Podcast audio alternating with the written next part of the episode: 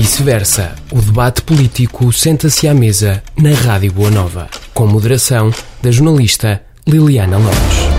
Estamos de volta para mais um Vice-Versa, o programa de debate político da terça-feira à noite na Rádio Boa Nova, com a participação de Rui Monteiro, pelo Partido Socialista, Mário Alves, pelo PST, Rafael Dias, pelo CDSPP e João Diniz, pela CDU. Mais à frente neste debate vamos falar do estado da educação no nosso país e da luta dos professores, que já entre os dias 13 e 29 de novembro voltam às greves. Para já, centramos-nos na vertente empresarial, no Conselho de Oliveira do Hospital, mais concretamente na zona industrial da cidade. E queremos perceber também qual a estratégia de atração das empresas para o Conselho. Iniciamos este programa de debate político com o jovem Rafael Dias, do CDSPP. Rafael, muito boa noite. Como é que olha para este setor em Oliveira do Hospital? Ora, boa noite a todos, cumprimentar os meus colegas de painel, cumprimentar os nossos ouvintes.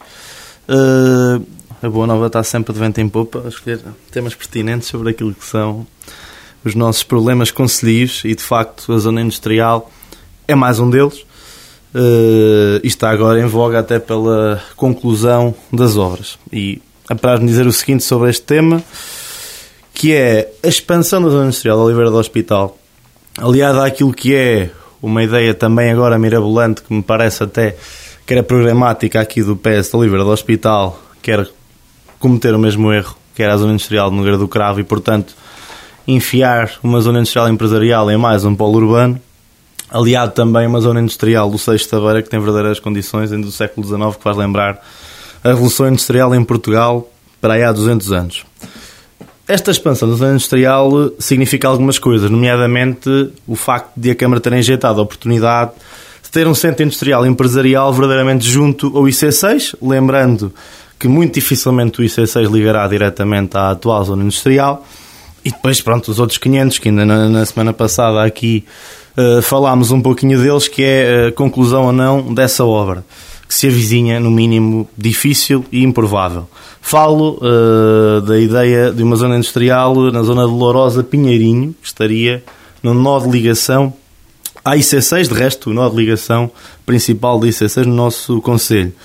Isto, de resto, demonstra, uh, mais uma vez, a incapacidade de compreensão da nossa Câmara Municipal, do atual Executivo, seja a incapacidade estratégica de pensar o futuro, seja a incapacidade de compreensão para com os nossos pequenos e médios empresários que suportam os custos logísticos atuais, mas também a perda de uma oportunidade de atrair força trabalhadora de conselhos vizinhos. Hoje, em alguns casos, acontece o contrário, como é o caso predominante dos aquinos, eh, e seria também a valorização de uma das freguesias mais desfavorecidas, seja do ponto de vista demográfico, seja do ponto de vista daquilo que é a sua dinâmica interna dentro do nosso Conselho, que é a freguesia de Lourosa, mas também, lá está, a revalorização também do que seria, noutra vertente, não tanto cultural, lúdica e turística, eh, do Val do Alva.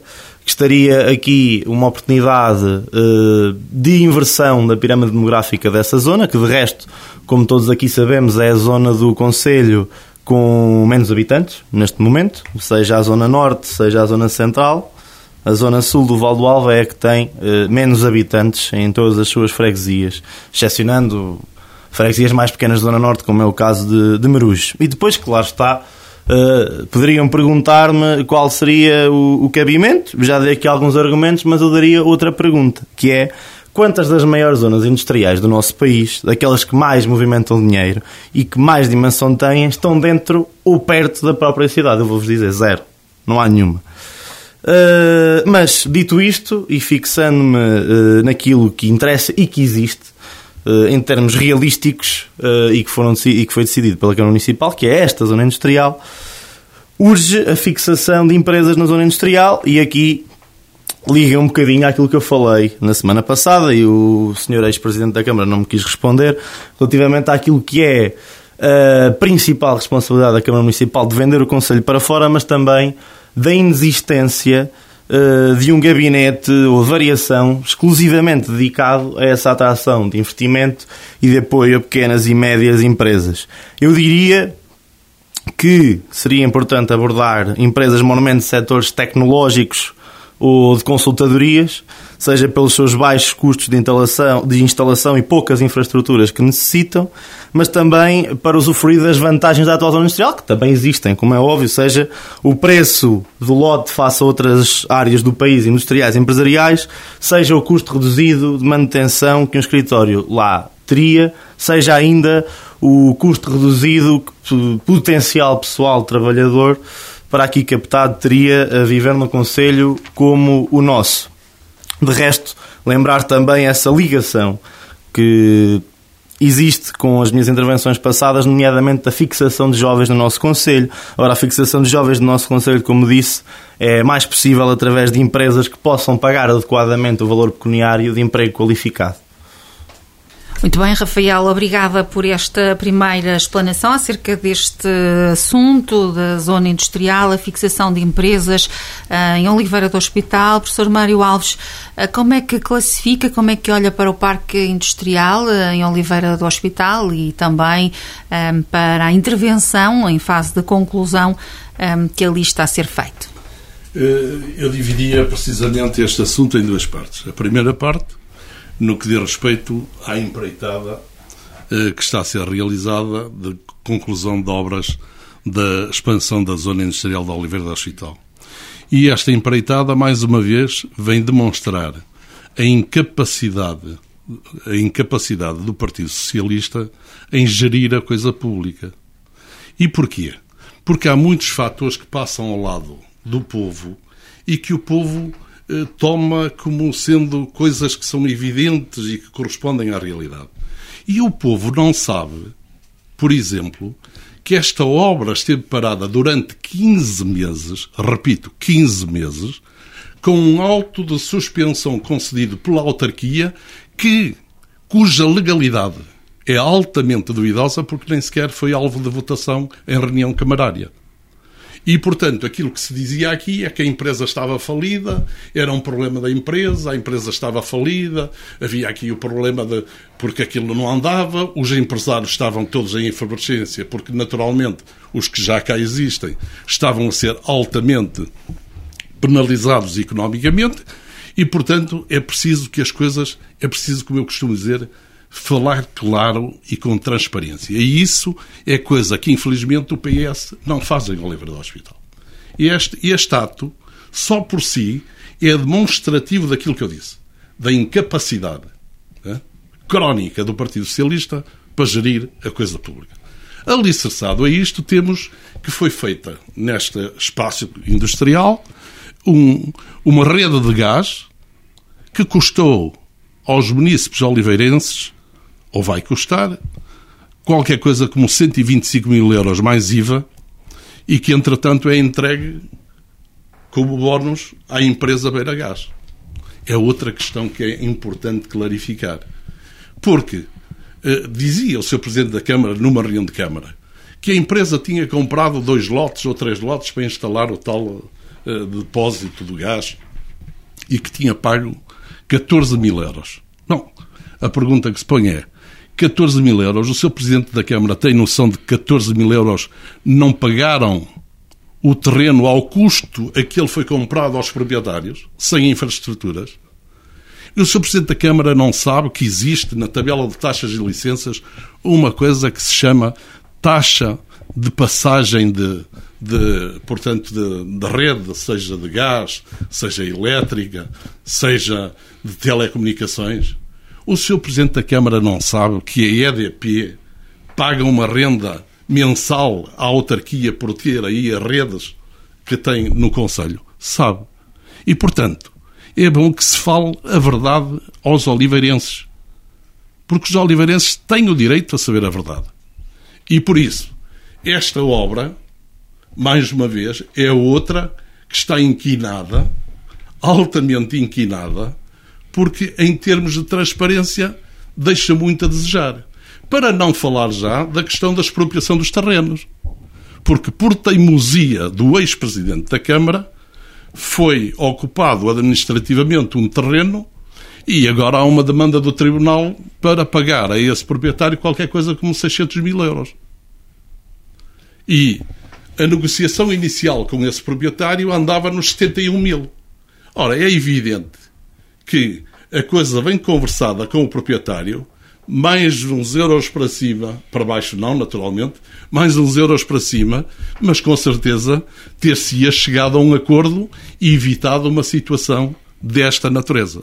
Eu costumava dizer, quando estava no exercício de funções públicas e em defesa da coisa pública, porque era isso que fazia, e por isso é que havia alguns que ficavam muito atormentados comigo, porque o meu problema era defender o interesse público, costumava dizer que às vezes vale mais um mau acordo do que uma boa demanda judicial. Isto relativamente à questão da obra. Agora vamos à questão das empresas. A questão das empresas só se resolve por uma via. E essa via eh, tem um pouco a ver com, com a nossa lógica, com a nossa estratégia, estratégia conselhia. Mas essa via é fundamentalmente uma via que tem que ser, tem que ser posta em prática por quem está mais acima, por quem está no governo. Ou seja, nós temos que ter taxas diferenciadoras de IRC para as empresas que aqui se instalarem. Reduzi-la a 50% relativamente à instalação noutros pontos. Temos que ter aqui incentivos para as empresas que aqui se instalarem e criarem emprego, de reduzir também a taxa para a segurança social dos seus trabalhadores. E, portanto, fazer também com que aqui haja uma atratividade das empresas para se instalarem nestas zonas do interior. E temos que fazer uma coisa que tem que ir muito mais além, que é fala-se em CIMES, fala-se nisto, fala-se naquilo, temos que ter planos estratégicos intermunicipais para fixação de empresas. Isto é fundamental. Não podemos estar a olhar só para o nosso umbigo e dizer, é, vamos ter aqui mais uma empresa zita e temos aqui mais 10 trabalhadores. Não. Temos que olhar para o global, para o intermunicipal e dizer, podemos ter aqui uma empresa que pode empregar aqui 100, 200, 300 trabalhadores de três conselhos ou de quatro conselhos. E isto tem que ser feito. Porque nós temos gasto milhões, milhões, milhares, eu dizia, diria milhares de milhões de euros a infraestrutura, infraestruturar terrenos para espaços empresariais que estão completamente ao abandono por esses conselhos todos. É fácil. A gente é ir, ir por estes conselhos todos do interior, do interior, digamos, do interior, não falo do litoral, do interior, e nós vemos, e até alguns junto ao litoral. Estão-me a lembrar, por exemplo, de Montemor Velho, tem lá um excelente parque industrial e está praticamente reduzido a quase nada. E, portanto, tem-se gasto rios de dinheiro. Porquê? Porque há um mau planeamento e as CCDRC funcionam muito mal. Porque veem isto na lógica da capelinha. E isto não pode ser visto na lógica da capelinha. E então atribui-se um financiamento para este Conselho e para o outro, e para o outro, para ir ampliando zonas industriais que depois não têm empresas para se instalar. Aliás, a minha pergunta é: saí da, da autarquia do exercício de funções ativas já há 14 anos. A minha pergunta é: quantas empresas se instalaram no Conselho de Oliveira do Hospital, daí para aqui, e quantos empregos é que efetivamente foram criados? Muito bem, professor Mário Alves, deixar aqui então a sua opinião acerca do Parque Empresarial Oliveira do Hospital, também um, a pedir e a defender mais clareza no que respeita a todo este processo uh, das obras da zona industrial da cidade. Rui Monteiro, uh, pelo Partido Socialista de Oliveira do Hospital, um, as obras na zona industrial estão em fase de conclusão, ainda não estão terminadas. Um, Avizinham-se melhores dias no que respeita a, às empresas, ao tecido empresarial no Conselho de Oliveira do Hospital. Qual é que é a sua expectativa relativamente a todo, um, a todo este setor empresarial no Conselho? Então, muito boa noite a todos. Um cumprimento, obviamente, antes de mais nada, os ouvintes. Cumprimento, cumprimento também a Liliana e os meus colegas de, de, de painel. Uh, dizer o seguinte: eu gostava de ter uma bola de cristal e que saber lhe responder isso tudo, não é? Eu gostava muito de lhe poder responder que sim, sim senhor, vai tudo correr muito bem, mas as coisas quando estão uh, pensadas, planeadas e em execução podem correr bem, muito bem, bem, menos bem e às vezes mal. E acontece isto tudo e acontece uh, uh, independentemente daquilo que sejam as melhores intenções de quem quer que esteja à frente de qualquer instituição. Falamos de um país, falamos de um município, falamos de uma empresa privada, falamos de tudo e alguma coisa. Essa é a primeira questão. Uh, depois, fazer aqui já, e antes de mais nada, uma pequena provocação ao seu professor Mário Alves. não me leva mal e obviamente não levará. Dizia há pouco, e muito bem, que dizia, e é um aforismo popular que muitas vezes se diz, às vezes vale mais um mau acordo que uma boa demanda, e disse-o especificamente relativamente à empreitada da zona industrial. Curiosamente, é pena que também não o tenha dito quanto à empreitada da Casa da Cultura, porque na Casa da Cultura, pelos vistos, era muito mais importante que uh, se acabasse desde logo com o contrato e se avançasse para tribunal, uh, em vez de tentar que as coisas corressem e andassem e se conseguisse terminar a obra. Uh, portanto, são, são questões, obviamente, que ficam, ficam à consideração de quem ouve. Uh, oh, oh, Sr. Dr. Ribeiro, permita-me só, só um minuto para dizer quem tinha que dizer isso era o representante do Partido Socialista, não era eu. Eu baseei-me claro, em factos. Claro. Mas é pena Tal que... como hoje me baseio em oh, factos. Oh, oh, professor, mas é pena, é, é pena que numa questão, num, numa empreitada se diga uma coisa destas, mas na outra não seja coerente e não se diga. E se diga, não, não, não o que se devia não. ter feito foi, ao primeiro incumprimento, retirar a empresa que cá estava. Mas pronto, vale, vale, mais uma vez vale o que vale. Uh, mais uma vez vale o que vale. Mais uma vez vale o que vale. Estamos a falar eu coisas percebo, eu percebo, eu percebo, percebo, a solidariedade em termos de coligação. Entre não, não, o senhor, o senhor também já esteve deste lado. O senhor também já esteve deste lado. Se vamos falar em quem esteve, se vamos falar em quem esteve do lado de quem, teríamos muito que falar. E portanto, quanto a essas questões, não vamos, obviamente, ir por aí. Dizer, de qualquer forma, o seguinte, antes de mais nada. Efetivamente, há aqui questões que têm que ser revistas e têm que ser faladas. A primeira delas, a primeira delas, é que a obra da zona industrial está a ser terminada. Contra tudo e contra todos, está a ser terminada. E esta obra em concreto vale quanto? Esta obra em concreto vale mais de 10 milhões de euros mais de 10 milhões de euros, que são os 2 milhões e, e tal de euros da construção em si mesma, e os 7 milhões e meio de euros uh, uh, da unidade que se vai instalar de modernização, de qual todos vão beneficiar. Todos aqueles que estejam fixados e se venham a fixar na zona industrial vão beneficiar disso mesmo. E vão beneficiar de uma zona industrial de última geração. Vão beneficiar de condições que há em muito poucos locais com a criação da comunidade de energia uh, uh, renovável, uh, permitindo, obviamente, valores de muito mais competitivos em termos da, da, da, da, da energia elétrica, soluções de carregamento de viaturas elétricas e, e hidrogênio, que são relevantes, reforço de cobertura de comunicação uh, 5G, implementação de medidas ativas de prevenção e proteção contra incêndios, tudo isso vai estar em uh, uh, atividade e vai estar naquela zona industrial. Ou seja, Oliveira do Hospital vai ter uma zona industrial efetivamente de última geração. E vai tê-la onde? Vai tê-la onde é mais necessária. Vai tê-la onde já estão implementados à volta de 40 e tal uh, empresas e, para se aferir daquilo que possa vir a ser o sucesso ou o insucesso, podemos dizer que dos 28 lotes desta ampliação, já há mais de 40 empresas que manifestaram interesse nesses mesmos lotes. E que, em face daquilo que vier a ser aprovado em termos de regulamento de concurso para a obtenção desses mesmos lotes e não beneficiar. Se me perguntarem, então, e isto vai ser importante para o Conselho? Claro que vai. Aquilo que demonstra neste momento é que os 28 lotes que estão, neste, que estão a ser criados, uh, uh, já não seriam suficientes para o número de interessados nesses mesmos lotes. E essa, e essa de facto, é uma grande questão. Quanto à questão da empreitada, e, e, indo exatamente, digamos assim, por esta, por esta via, quanto à questão da empreitada, há aqui diversas coisas que têm que ser ditas. A primeira delas é a seguinte: a empreitada demorou tempo, demorou. Mas eh, também é necessário que se digam três ou quatro coisas. Primeiro, a Câmara Municipal, ao contrário daquilo que as pessoas entendem ou possam pensar, não escolhe as empresas que executam as obras para o município. Esta obra foi alvo de um concurso público. Este concurso público foi ganho por uma determinada empresa, ao qual foi adjudicado e que a executou, ou está prestes a terminá-la. Demorou tempo demais, não há dúvida nenhuma, demorou tempo demais. Mas há uma questão que também não podemos esquecer. É neste momento o Estado do país no que toca às obras públicas. A falta de mão de obra é qualquer coisa que as pessoas uh, já começam a sentir, até no privado, quanto mais nas obras públicas. E nós podemos dizer que, ao contrário daquilo que acontece em muitas outras câmaras, Neste caso em concreto, a empresa ganhou o concurso, foi-lhe adjudicado e vai terminar a obra.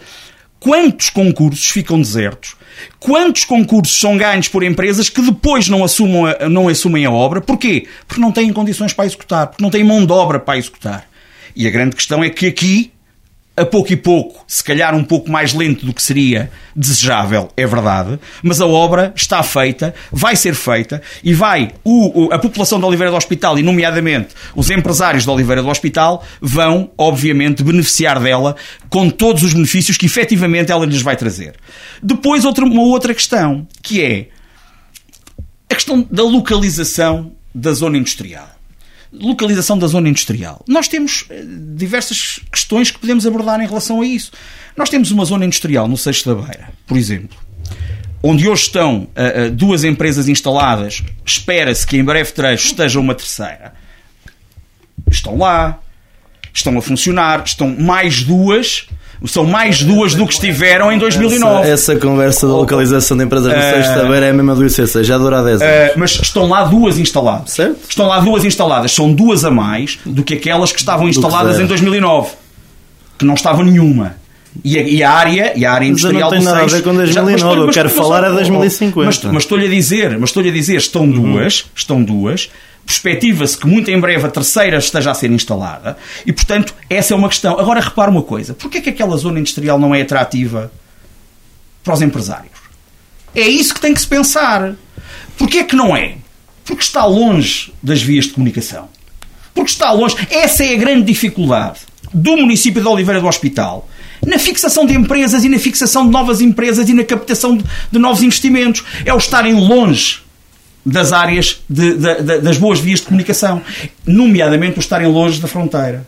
Nomeadamente o estarem longe da fronteira. E isso, e isso faz com que, infelizmente, se tenham perdido grandes oportunidades para o Oliveira do Hospital. Agora, pensar-se em Lourosa por uma questão de fixação demográfica de aumento, não, não, não, de inversão. Aliás, eu até, eu até falei de dessa questão. De inversão. Eu falei da questão oh, do fluxo e do tráfego. Mas estamos Calma. aqui a falar, mas aquilo que foi aqui dito foi poder-se poder-se aqui, poder-se aqui inverter a pirâmide demográfica. Claro, era uma oportunidade. Mas, mas reparem, mas, mas o que no Conselho de Oliveira do Hospital, alguém que fosse trabalhar para Lourosa passava a ir viver para Lourosa, ainda que vivesse em Oliveira, em Nogueira, em Meruja, em Vila Franca, onde Foi, quer tu que seja. Calhar, então estavas atento sobre a minha intervenção. É que eu também uh, falei da atração de força de trabalho de Conselho uh, de Estamos, tam, não, Mas... desculpem lá, uh, inversão da pirâmide demográfica claro, na freguesia de Lourosa. Claro, Foi especificamente exatamente, Mas também falei e, portanto, precisamente para que isso acontecesse atração exemplo, de força de trabalho de Conselho E acho curioso que depois dá-se como exemplo, por exemplo, a questão de Tábua. Quando sabemos que, neste momento, a grande força de atração é uma única empresa é uma única empresa que efetivamente atrai trabalhadores de diversos municípios à volta, mas é uma única empresa. Se esta empresa, por acaso, uh, tem algum problema, imaginem o que isto é do ponto de vista social para a Tábua. Aliás, nós tivemos essa questão aqui em Oliveira há uns anos atrás, quando diversas empresas de, de, do têxtil encerraram, e falamos na Carrera, falamos na New Concept, falamos na Fábrica Confex, falamos na HBC. Quando isso aconteceu, o que é que aconteceu em Oliveira do Hospital? Tivemos taxas de desemprego na ordem dos 16%. E aquilo que se fez, o que é que aconteceu? Aquilo que se fez foi tentar que houvesse uma minimização do impacto destas questões, e felizmente conseguiu-se, com medidas sociais, com medidas sociais, e depois tentar, e felizmente também se conseguiu, que estas empresas acabassem por ser reabertas, ou naquela área ou noutra área. E essa é a grande questão. O fundamental aqui Primeiro é manter as empresas que existem, depois conseguir captar, e no que toca aqui à captação, se há 40 ou mais de 40 intenções para 28 lotes, parece-me que diz alguma coisa parece-me que diz alguma coisa. Vamos então verificar. permita-me só uma nota. Eh, o Rui, de facto, está a complementar otimamente a minha intervenção, porque eu, de facto, falei também disso, de diversificação do investimento. E eu gostava de perguntar, é facto que não tiveste cá no último debate, mas gostava de perguntar o que é que o Conselho de Oliveira do Hospital fez para a diversificação do investimento mas, no nosso Conselho, porque, porque, a questão, porque a questão da dependência do setor têxtil mantém-se e a questão da economia à base salário mínimo também se mantém. Por isso é que eu aqui falei mas, disso. Por mas, isso é que eu aqui falei de emprego qualificado, fixação de jovens e diversificação de Mas o município em si mesmo tem capacidade de alterar isso? Poderá tomar medidas para é? tentar, poderá tentar medidas para tentar. Agora, agora, não é, obviamente, o município que tem, que tem ou que cabe essa situação. Tem que criar condições para, e felizmente, nomeadamente com esta obra da, da zona industrial, está a criá-la. João Diniz, eh, muito boa noite. Estamos então a olhar para o Parque Industrial de Oliveira do Hospital, também esta intervenção eh, na zona, na zona industrial eh, de Oliveira do Hospital. Estamos então a analisar esta estratégia, se existe ou não uma estratégia empresarial no Conselho. Qual é a sua opinião sobre esta matéria? Sim, muito boa noite eh, a todos os ouvintes e aqui aos meus colegas interlocutores neste, neste debate que, em boa hora, a Rádio Boa Nova promove. E, em relação à zona industrial de Oliveira do Hospital, eu queria começar por, por assinalar aqui um facto, quanto a mim, dos factos mais assinaláveis em termos eh, das empresas aqui na zona industrial, foi a espetacular recuperação das empresas que foram queimadas no incêndio de 2017. E, portanto, graças ao, aos apoios públicos que houve, graças aos empresários que souberam reerguer-se, também graças às expectativas dos trabalhadores que aguentaram ali um período grande sem saber o que é que lhes ia acontecer, mas aguentaram. É um também. facto, é um facto. E, portanto, isso é uma primeira, eh, primeira, primeiro facto que eu aqui quero assinalar e mereciam empresários, trabalhadores, uma medalha de mérito municipal. e não as atribuições das medalhas aos amigos, aos amigos da, da, da, política. Para não dizer aos compadres da política, como aconteceu no dia 7 de outubro deste ano. Eh, e não estou agora a menosprezar ninguém, só estou a valorizar quem merece ser valorizado, deste ponto de vista. Bom, eh, em relação à zona industrial, nós sabemos que há, tem andado para aí atrasada, 15 meses de atraso através de, uma, de mais uma atrapalhada a nível das deliberações da Câmara Municipal de Oliveira do Hospital à época. Eh, eu aqui assinalo, portanto, o PSD tem eh, responsabilidades no Executivo da Câmara Municipal. Atualmente tem três vereadores, em quatro, em sete. E, portanto, se há indícios de tamanhas gravidades, não percebo porque é que não agem do ponto de vista político e do ponto de vista jurídico e judicial. É uma obrigação. Senão é, é conversa de treta. Então, não me adianta nada. Eu então não quero saber. Eu não quero saber então se isto não tem consequências. Eu, se fosse vereador e me quisesse envolver num processo destes, eu tinha que agir de todas as formas ao meu dispor.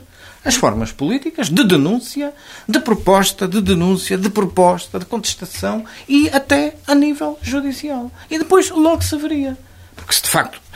Eu, eu, eu reconheço que isto é, são processos de facto uma, grandemente embrulhados.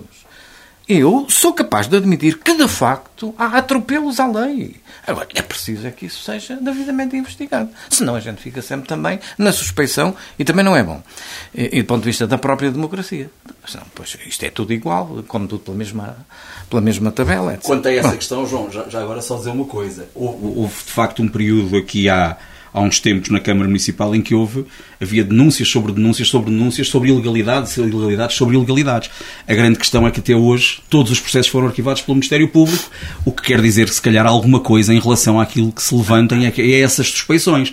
Agora, como é óbvio, está na na, na legítima disponibilidade de qualquer cidadão, se assim entender, de fazer uma participação crime. O Ministério Público cá está para investigar e, eventualmente, para levar a julgamento e para penalizar caso okay. haja. Caso haja Indo agora ao assunto no, do propriamente dito, eh, consta grandes atrasos na obra, na empreitada completa da zona industrial da Oliveira do Hospital. Portanto, isto é uma fatalidade no nosso Conselho. E é.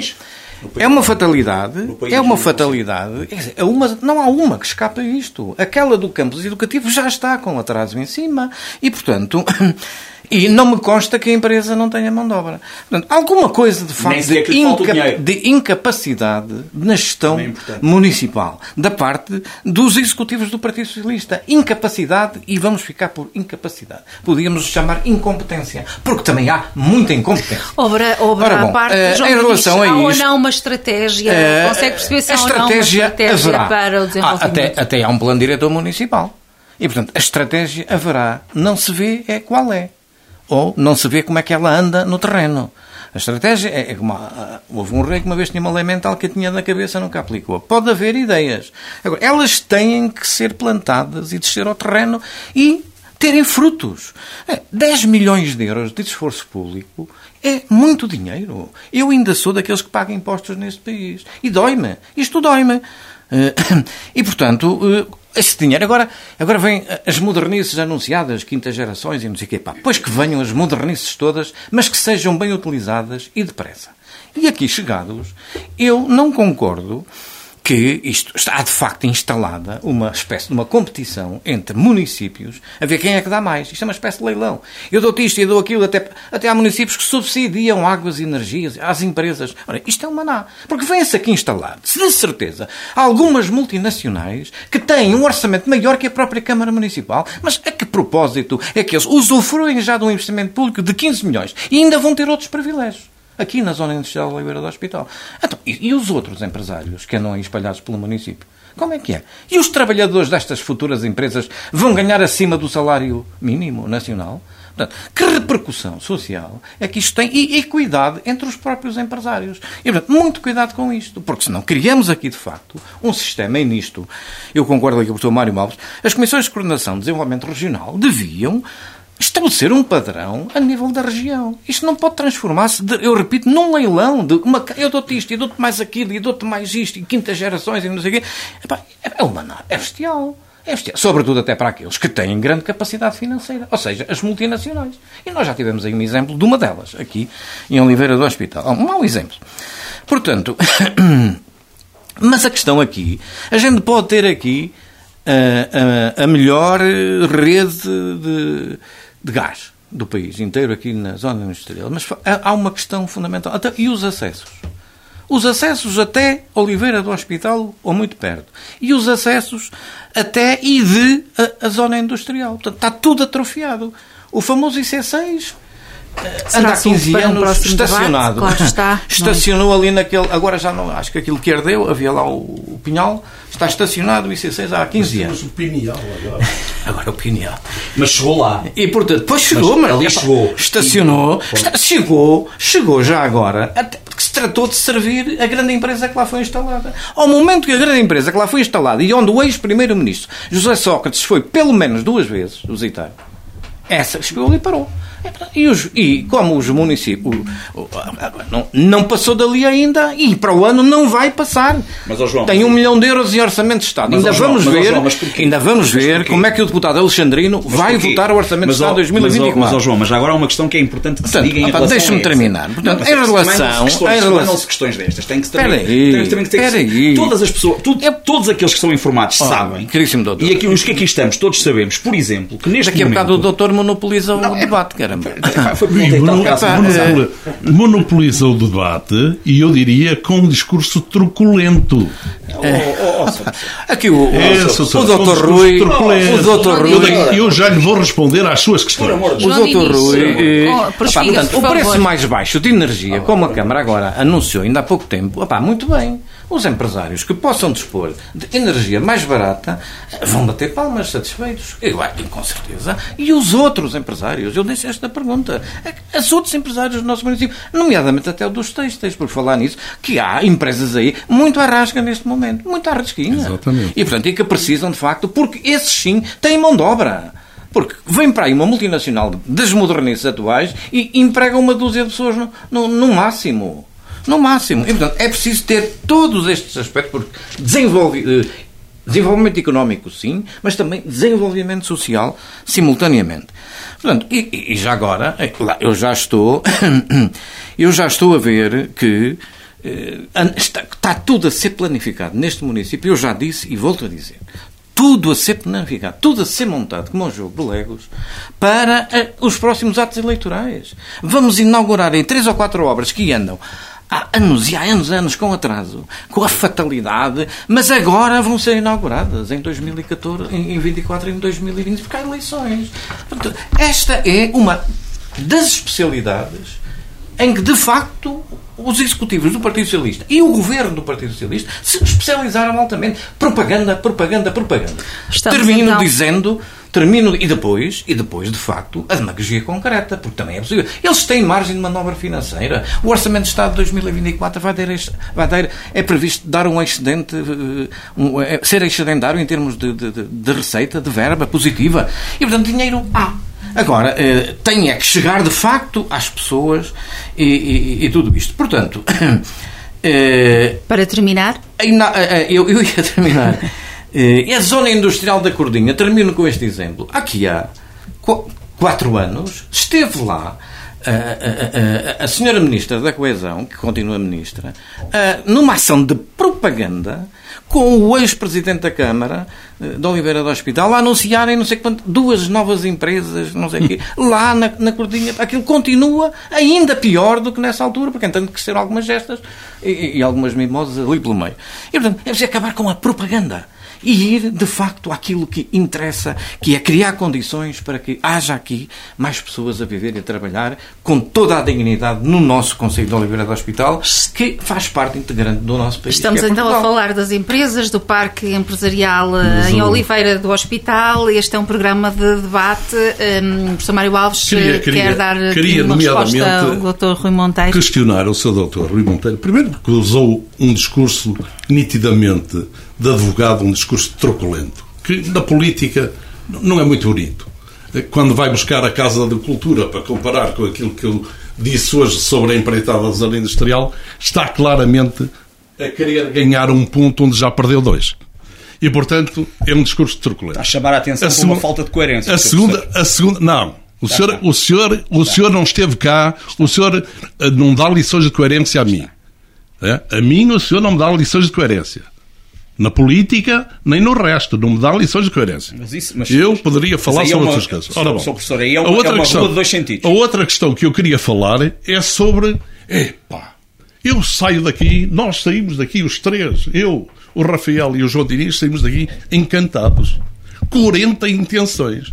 Em 2009, quando eu estava na Câmara, dizia o PS na altura que tinha não sei quantos empresários interessados em instalar-se nos espaços industriais do Conselho de Oliveira, tanto na Cordinha como aqui.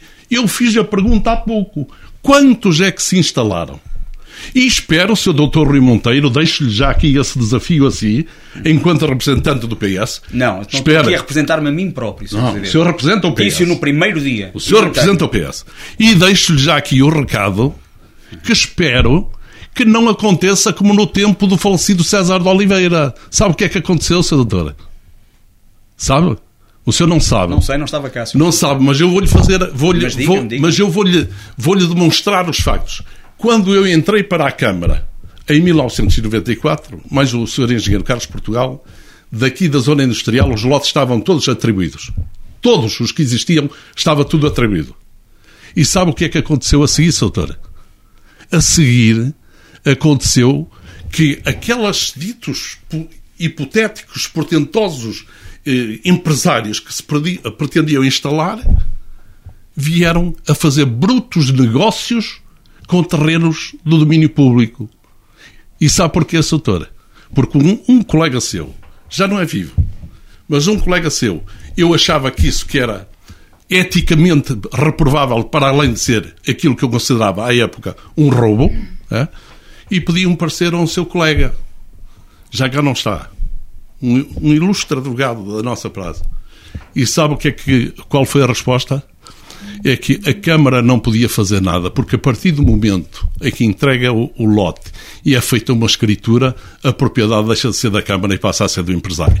E eu espero, doutor, e deixo-lhe aqui o desafio, e espero que não vá, que não vá acontecer, deixo já aqui o aviso aos oliveirenses, que não vá acontecer o que aconteceu no passado, que não, não, não sejam atribuídos lotes a hipotéticos hipotecas, hipotéticas empresas ou empresários e que depois vão ser mais uma vez aproveitados para fazer brutos negócios, porque eu podia lhe falar e era, e era, e deixa, deixa só dizer, e era, e era também, sim, e eram negócios, claramente, e eram negócios, eram, e foram claramente. negócios de, de milhares já. Sr. Professor, conforme o senhor sabe, o senhor teve responsabilidades autárquicas, foi, foi vice-presidente da Câmara e presidente da Câmara uh, uh, por várias vezes e, e, e Primeiro, estes lotes serão atribuídos com base num regulamento, regulamento esse, regulamento esse,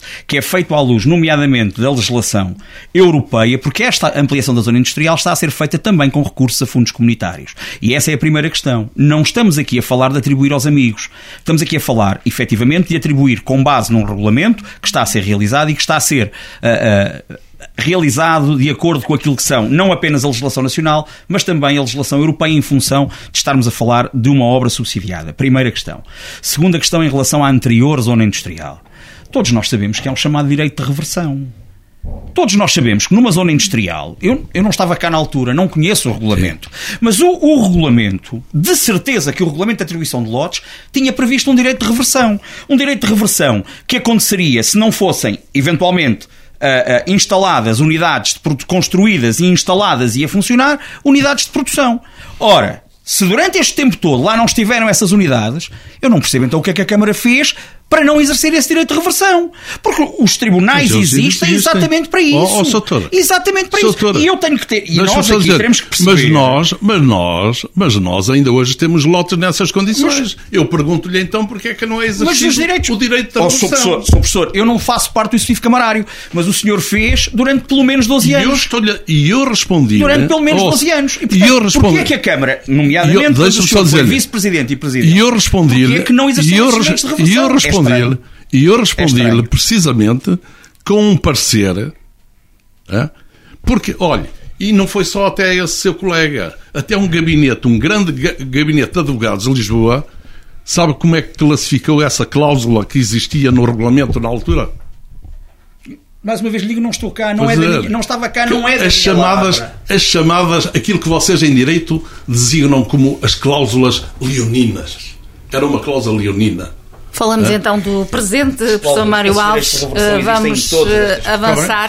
Vamos então avançar com o nosso debate. Estivemos a analisar a situação da zona industrial de Oliveira do Hospital, também a fixação de empresas. Existe ou não uma estratégia empresarial uh, para o Conselho de Oliveira do Hospital? Centramos-nos agora na educação e na luta dos professores, já qual ninguém fica indiferente. Este é um assunto um, que nos diz respeito a todos, não só ao Conselho, à região, mas também ao país. Professor Mário Alves, um, daquilo que, que tem conhecimento sobre esta matéria, há condições para um ano letivo com menos manifestações ou pelo contrário? Eh, eu, eh, portanto, existem aqui três condições que são fundamentais tem sido fundamental na luta dos professores. A primeira é uma questão de carreira. Quando estamos a falar de carreira, estamos a falar de vencimentos. A segunda é uma questão de colocações. E a terceira é uma questão de tarefas administrativas que sobrecarregam os professores no exercício da sua função. Relativamente às questões de carreira, o governo tentou emendar um pouco aquilo que antecipadamente tinha dito que não, onde não faria concessão. E então, porque os professores têm um sistema de escalões, eh, da ascensão na carreira, simplesmente da passagem do quarto para o quinto escalão há cotas e do sexto para o sétimo há cotas. E, portanto, quem define as cotas é o Governo. E, portanto, ao Governo estabelecer essas cotas está a colocar entraves aos professores e os professores acabam por não estar todos no mesmo pé de igualdade, porque depois tem a ver com a avaliação de desempenho, tem a ver com uma série de fatores e, portanto, isso impede os professores de progredir. Essa é uma questão que é fundamental e que eu diria que é importante. E ainda, e ainda há uma outra questão que, para mim, é uma questão eh, que é, diria, usando uma expressão popular, miserável que é a do professor que é contratado e que é contratado todos os anos e que chega a estar 15, 20 anos a trabalhar na condição de contratado e a ganhar sempre o mesmo. Ou seja, a experiência que ele tem enquanto profissional não lhe tem servido para nada porque o seu vencimento é, é, continua a ser igual àquele que pela primeira vez vai lecionar. Eu acho que isso é uma injustiça tremenda e portanto, que urge fazer qualquer coisa nesse sentido. E, portanto, esta é uma questão fundamental, a questão da, da carreira dos professores. A segunda questão é a questão das colocações, que os professores são colocados, são colocados em quadros, chamados quadros de zonas pedagógicas. Eh, a argumentação dos professores é que os quadros de zonas eh, pedagógicas eram muito extensos, e efetivamente eram, reduziram qualquer coisa, mas no entender dos professores não são a redução que há não é ainda uma redução suficiente, porque os quadros de zona pedagógica continuam ainda a ter áreas substanciais. E depois tem um outro fator dentro deste pequeno fator que é que são os agrupamentos. Quer dizer, um professor, e vamos ao caso concreto do Oliveira Hospital, um professor é colocado no agrupamento do Oliveira Hospital e depois dá aulas aqui na, na, na escola sede e vai dar à cordinha e vai dar a, a, ao alagás e vai dar lá abaixo à ponta as três entradas. E o professor não recebe nada para se deslocar. E não recebe porquê? Porque existe outra lei espatafúrdia, que já é do tempo do Estado Novo, é? em que o funcionário público, se se deslocar num raio de 30 km, ajudas custo zero. Não tem direito a nada. Seja lá no que for, seja ao nível dos tribunais, seja ao nível de, de qualquer outro setor da administração pública. Que é outra coisa que está errada. E, portanto, é outra reclamação, no fundo, que as pessoas fazem, é de que, por exemplo, em zonas como a nossa, onde não há transportes públicos, o professor não tem qualquer hipótese a não ser deslocar-se no seu carro. Portanto, no fundo, está a ser prejudicado relativamente a outro que esteja colocado numa, num espaço urbano maior onde só traba trabalha só numa escola e, portanto, há aí uma diferença. E depois são as tais tarefas administrativas. Portanto, há tarefas administrativas que recaem sobre os professores, eh, que os professores entendem que não deviam fazer e tem, algumas têm a ver com, com a avaliação, com, com os sistemas que são definidos pelos seus diretores em termos da avaliação de, de, do, dos alunos e, portanto, eles entendem que isso eh, que devia ser feito por outra em que não o professor, que o professor não devia perder tempo com aquela atividade administrativa. Para além de que depois contestam os chamados eh, cursos Maia e Ubuntu. O, Maia são aqueles cursos para os alunos entre os 12 e os 18 anos, eh, já aqueles mais problemáticos, e Ubuntu tem a ver com aqueles, eh, aqueles um, eh, projetos de escola, etc., em que as pessoas também dizem que esse tipo de projetos que, no fundo, representam muito pouco ou nada, ou seja, não são significativos, não têm grande importância no desempenho dos alunos. E, portanto, tendo isto em consideração, direi, a terminar, que esta luta dos professores é importante é importante e acho que uh, tem que haver aqui alguma uh, análise por parte do governo às reivindicações dos professores, faseada, naturalmente, não se está a dizer que seja tudo uma vez, faseada. Portanto, é uma luta que me parece justa e, e, e acho que isso só beneficiaria o sistema educativo, porque haveria maior estabilidade, maior estabilidade e, portanto, melhores condições para a aprendizagem dos nossos jovens no desenvolvimento, naturalmente, de competências, que é aquilo para que a escola deve essencialmente servir. Posição do professor Mário Alves a propósito deste tema que trazemos então aqui à análise no nosso programa. Rui Monteiro, a próxima convocatória de greve um, e que foi anunciada no sábado coincide com o período de discussão do Orçamento de Estado para 2024. Uh, o Governo deve atender a esta luta dos professores, ainda que de forma faseada, como foi agora indicado pelo professor Mário Alves. Como é que olha para esta situação? A primeira questão que é fundamental dizer sobre o tema é que, obviamente, o direito à greve é um direito constitucionalmente previsto, é um direito universal de todos os trabalhadores e, portanto, quem o exerce, e, e exercendo uh, com razão, uh, estará, obviamente, a exercer um direito ilania, uh, ilania, inalienável, peço desculpa, às vezes engasgamos, inalienável, e uh, essa desde logo a primeira questão. Uh, segunda questão, efetivamente, não, ninguém pode esperar. E, uh, a própria definição de greve em si uh, leva a que haja o prejuízo de alguém. Isso aí não há dúvida nenhuma. E, obviamente, que estas greves prolongadas, porque efetivamente já vêm de há bastantes meses a esta parte, de alguma maneira vão sempre repercutir na qualidade de ensino e vão sempre repercutir nos alunos. Não há como dizer o contrário. As greves dos médicos repercutem-se nos doentes, dos enfermeiros igual. Eh, e, portanto, acaba por haver sempre uma repercussão negativa. E pretender-se que isso não acontece parece-me irreal. Uh, acontece sempre. Mas, mais uma vez, é uh, uh, unicamente de curso daquilo que é um direito e, e, que é a luta por melhores condições, sejam salariais, sejam de outro tipo. Uh, e aqui já foram faladas em relação a isso. Isto dizer que a, a, a, greve dos ou melhor, as aspirações dos professores que acabam por levar a esta greve são perfeitamente legítimas. Não vale a pena andarmos aqui agora a tentar esconder o sol com a peneira. São efetivamente legítimas. Por um lado, temos uh, uma quantidade de anos que foram retirados aos professores Uh, e obviamente que há que repor essa situação. Agora, também é verdade que nós temos que ter em atenção diversas situações. Estes, uh, esta situação acontece e aconteceu de 2011 em 2011, com a vinda da Troika.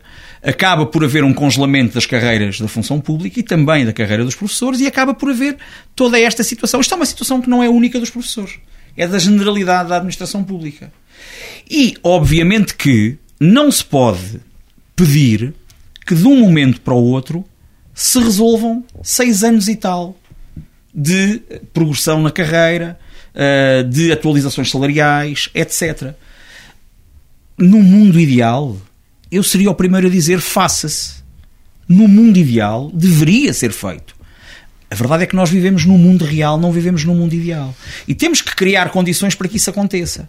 E felizmente vão-se criando. E felizmente vai havendo avanços nessa situação. Não são tão rápidos como aquela que os professores pretendem. É óbvio que não. Mas estou convencido que chegar-se a um acordo e as coisas caminham para esse sentido. Percebemos, obviamente, também, e tudo isto passa por aqui, todos nós temos agendas políticas, ou seja, os diversos partidos têm agendas políticas. Uh, e nós, o João Diniz vai dizer que eu estou a atacar, não estou, não é uma questão de um ataque. Percebemos, por exemplo, que enquanto o, o PCP e o, e, o, e o, Bloco de Esquerda estiveram, uh, uh, digamos assim, junto do PS uh, para garantir a maioria, a maioria governativa, houve aqui uma acalmia. Agora, também, eles, também não se pode esperar que politicamente não se tirem dividendos dessa situação. E aquilo que estão a fazer, de alguma maneira, também acontece por aí. E é normal que isso aconteça. E é normal que isso aconteça.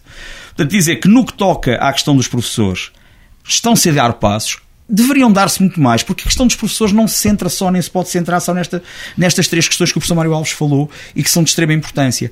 Uh, agora, tudo isto tem ligações com outras questões, inclusive que falámos no primeiro programa. A questão, por exemplo, da habitação.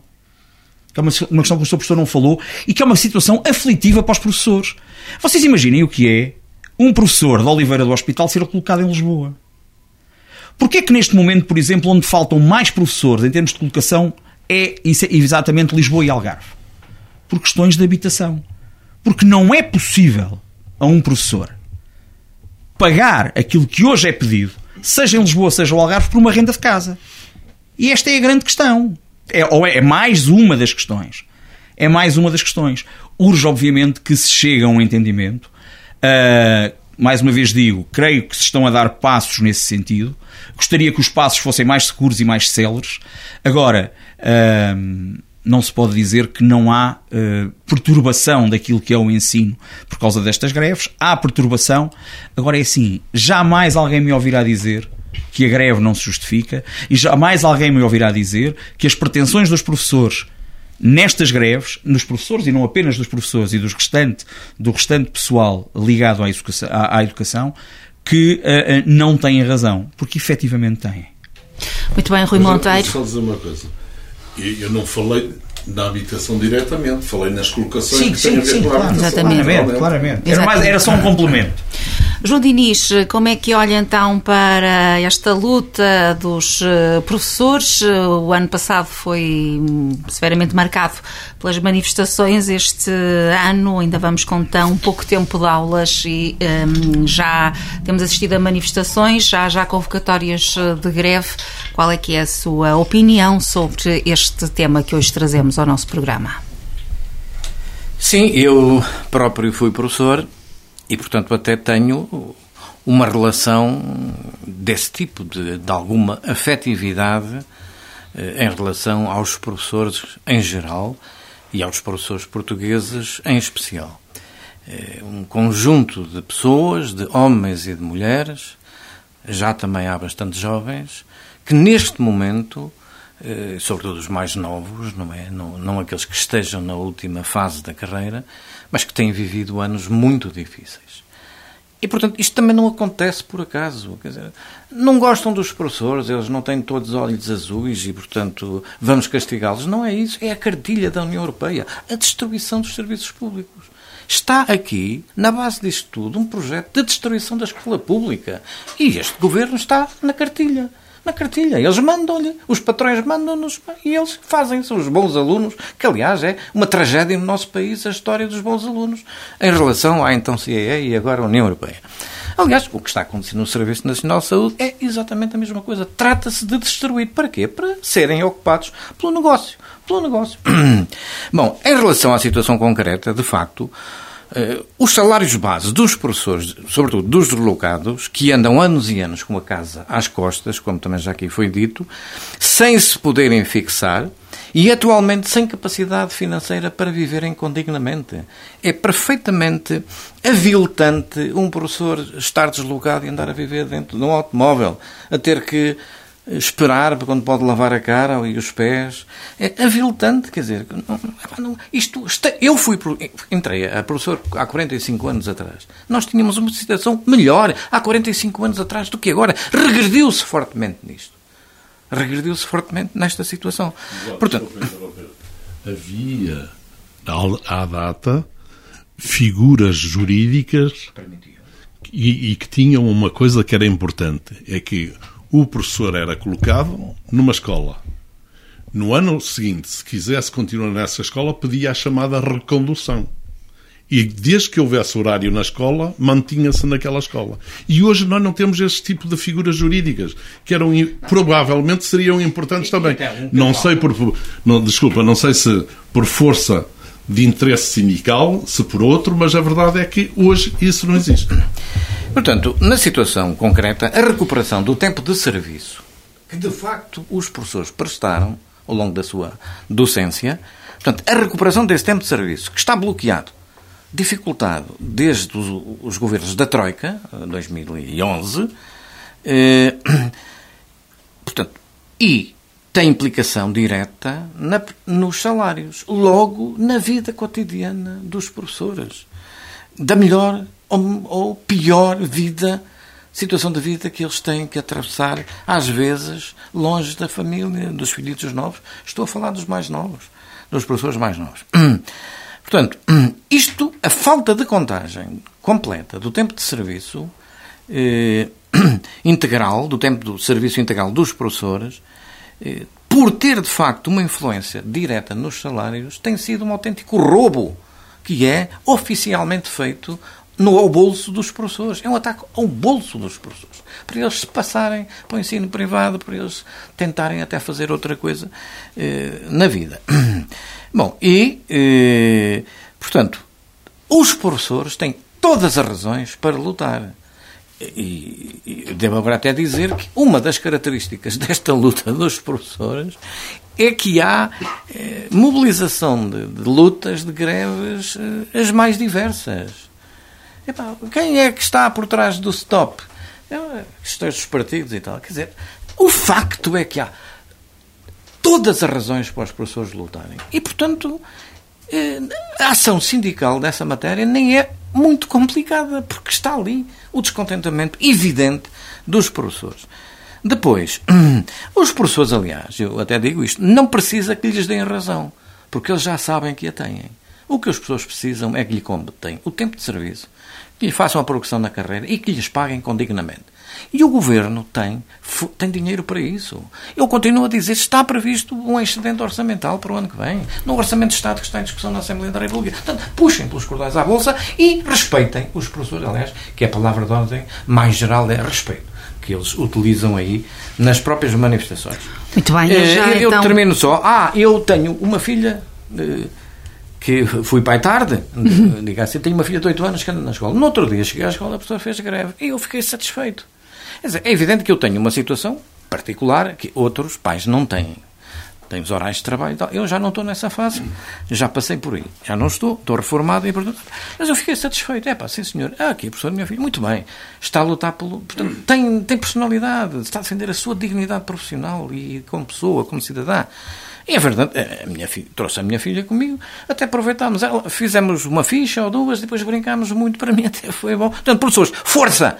Se têm razão, vão para a luta, não desanimem, em frente e dia 11 de novembro, na greve da função pública, lá estarão os professores numa nova greve. Onde obter, onde conseguir, se continuarem firmes na luta, conseguir aquilo a que têm direito. É apenas isso, aquilo a que têm direito.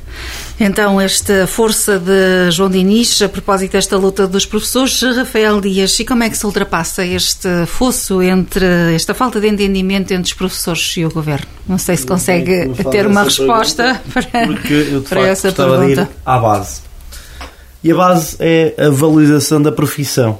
Porque o professor é o ofício basilar da nossa sociedade, ou seja, forma todos os tipos de quadros para o futuro nacional, mas mais do que isso, e tão ou até mais importante, forma pessoas. Eu diria até mais estabelece normas e éticas da nossa pátria e da nossa sociedade. Seja por várias razões, desde logo pelo elevado tempo que as crianças e os jovens passam na escola, e o Jean está a falar muito bem, da ausência de tempo que essas mesmas crianças muitas vezes até têm para brincar. Uh, e isso uh, deve ser resolvido e pode ser resolvido de diversas formas. Eu gostava de falar aqui de uma coisa que ainda não foi falada hoje, que é a autoridade na sala de aula. Uh, creio que todos nós aqui sabemos dos variadíssimos e das sucessivas faltas de respeito e indisciplina que até foram tornadas públicas, seja por vídeos, seja por outro tipo de meios de multimédia, de alunos para com professores, por exemplo. Isso é, em meu ponto de vista pessoal, o primeiro ponto do problema. É a total desvalorização daquilo que é a função do professor, que tem que ser, e repito, basilar numa sociedade democrática.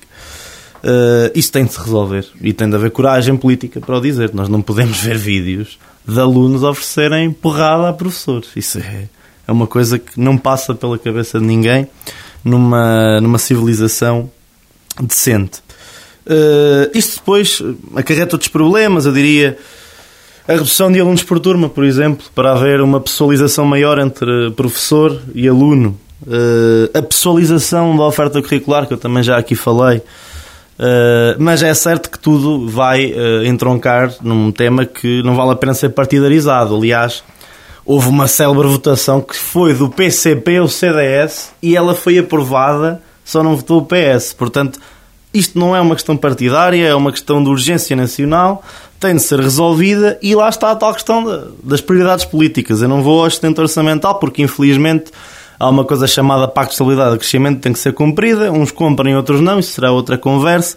Uh, mas Portugal decide, decide cumprir e depois vemos uh, países fundadores da, da, moeda única como a França e a Alemanha não o fazer. Eu vou, por exemplo, àquilo que foi a incompetência e a desgraça, por exemplo, da situação da TAP. Das centenas de milhões de euros que lá se entraram, eu perguntei se o dinheiro não dava para pagar uh, recuperação integral do período de serviço dos professores. Dava, sim, senhor.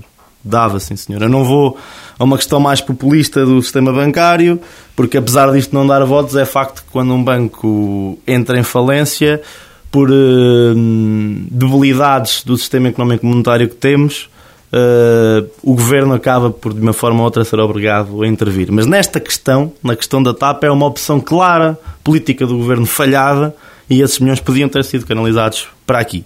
Depois gostava de falar eh, de outras questões, também já foram faladas, nomeadamente da, remodelação do processo concursal e, de, e da colocação dos, dos, professores. Eu devo dizer que os professores é uma das profissões mais envelhecidas do país. Eu, de resto, Uh, não quero ir para a área do ensino, quero ficar na área de investigação porque não é uma carreira atrativa. Não há meios, não há respeito e não há valorização. E depois também há sinais políticos. Por exemplo, a nova lei que saiu, em que qualquer licenciado pode licenciar numa, pode lecionar numa escola, é uma profunda, mais uma profunda falta de respeito e uma demonstração de miserabilismo por esta carreira. Ora, falando do concurso em si, eu diria que tem que se estabelecer uh, de forma séria, criteriosa e rigorosa um raio de quilómetros limite uh, a contar do código postal do professor que se candidata. Claro que depois, uh, como o Rui também falou, há necessidades nacionais que têm que ser supridas e esses professores depois têm que ser apoiados. Os professores que quiserem entrar nesse concurso verdadeiramente nacional lá está, têm que ser valorizados e têm que ser valorizados em outro, outro tipo de coisas que já se falou aqui, nomeadamente na habitação. Tem de haver um pacto público de habitação quando há uma, uma inflação e uma crise habitacional tão grande como aquela que vivemos. É inenarrável um professor ser colocado em Lisboa e não ter condições de ir lá lecionar. Por exemplo, uh, a justa compensação para estas colocações, mesmo do ponto de vista monetário, daquilo que, que deixam na estrada. E depois gostava de falar também de um tema que não tem tanto a ver com professores, também tem a ver com alunos e é um bocadinho daquilo que é o interior uh, e que é outro calabote da nossa gestão governativa na educação e que já dura também há décadas, que é o fecho das escolas, uh, das freguesias e a substituição por verdadeiros mamarrachos que são centros escolares. Uh, isto não é culpa da Câmara Municipal, é certo que isso foi feito em todo o país e há diretivas do Governo Nacional, mas gostava de chamar a atenção para isto, porque, mais uma vez, para pegar na componente social daquilo que é a escola e da dinâmica que retira às aldeias os alunos, por exemplo, terem que ir para esses centros escolares e da própria desvinculação que essas crianças sofrem da identidade local que deve ser delas e da vida que elas devem ter. O Jano falou desta questão e ela deve ser aprofundada. As crianças passam muito tempo nas escolas e por isso os professores acabam muitas vezes por funcionar verdadeiramente como educadores destas crianças. E portanto, pessoas com uma função tão nobre como esta têm que ser valorizadas e portanto parece-me que é uma prioridade que tem de ser uma prioridade política de qualquer governo que esteja em funções do nosso país. Sim, João Diniz. Só um Dois aspectos aqui muito nossos do nosso município também neste contexto de professores, alunos, etc. Eh, existe aqui as chamadas AEC, no ensino básico, atividades extracurriculares, AEC, que a Câmara eh, tem essa responsabilidade, é uma das responsabilidades que o Governo lhe passou para as mãos, e optou aqui por contratar uma empresa que vem prestar este serviço. Essa empresa, por sua vez, contrata os professores, os chamados mentores, para estas AEC, e há para cerca de 20, avança cerca de 20 no nosso município, na base de 5 horas por semana, ganham 200 euros por mês e ainda têm que pagar a respectiva Segurança Social.